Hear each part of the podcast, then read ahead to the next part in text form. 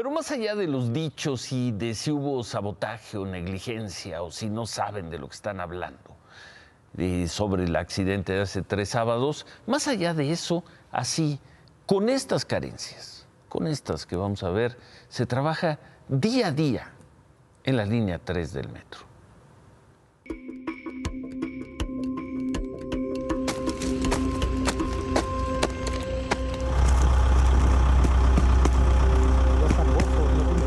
Esto es un parche.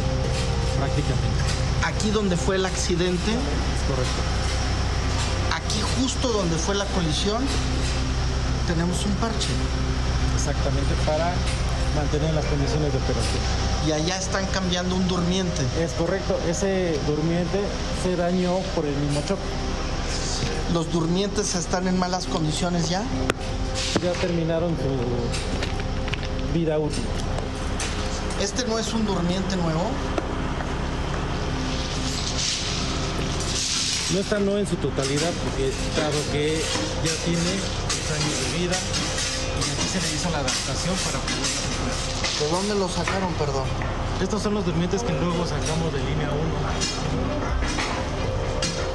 Como el hermano mayor que le va dejando la ropa al carnal que sigue, ¿no? Exactamente. Aquí también nos damos cuenta que la tornillería también es reciclada, también es de línea 1 y aquí los compañeros hicieron, como son oxidados, ya los cardeamos para que también tengan otro tiempo de vida más útil.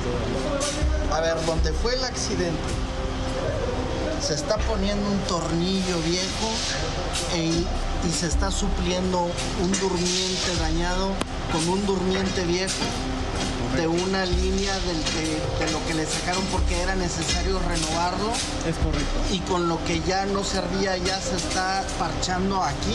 es correcto. Está muy cabrón eso, ¿no?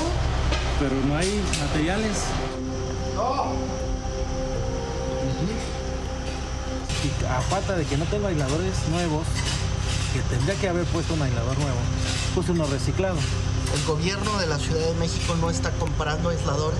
En este momento no ¿Cuánto cuesta un aislador? aproximadamente unos 6 mil a 7 mil pesos.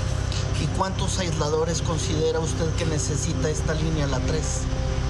Aproximadamente unos 23 mil aisladores, si no mal recuerdo. Y ya los aisladores ya tienen más de 40 años.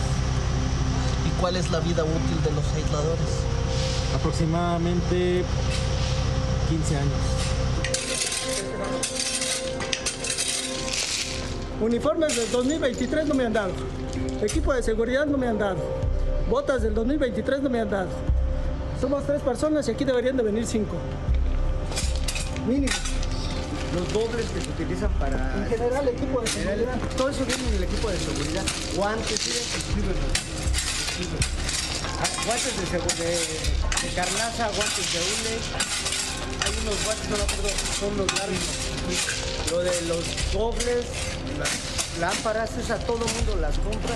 Los chalecos de seguridad para bajar a vías en la mañana. Estamos en la noche, pero hay turnos de mañana y tarde y necesitan el equipo de seguridad. Se lo dan, no traen los focos ni nada de eso para que los trenes los vean.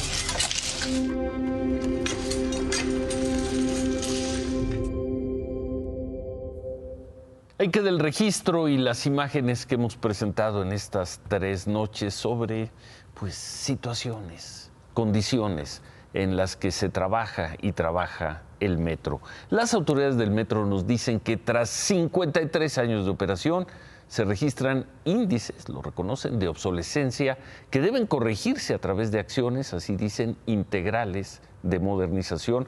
Todo esto para garantizar un servicio eficiente a los usuarios. Por cierto, sobre el trabajo que presentamos anoche, el de, ahí están las imágenes, el de los trenes abandonados, deshuesados. Las autoridades nos informan que son 15 los trenes en proceso de baja absoluta y que ya no son recuperables. Y que otros 43 están en proceso de rehabilitación y o de análisis para determinar la conveniencia de rehabilitarlos o darlos de baja. Y que además entre 40 y 60 trenes están en procesos cotidianos de mantenimiento, no es que estén fuera de servicio. Es la información oficial, es el metro de la Ciudad de México.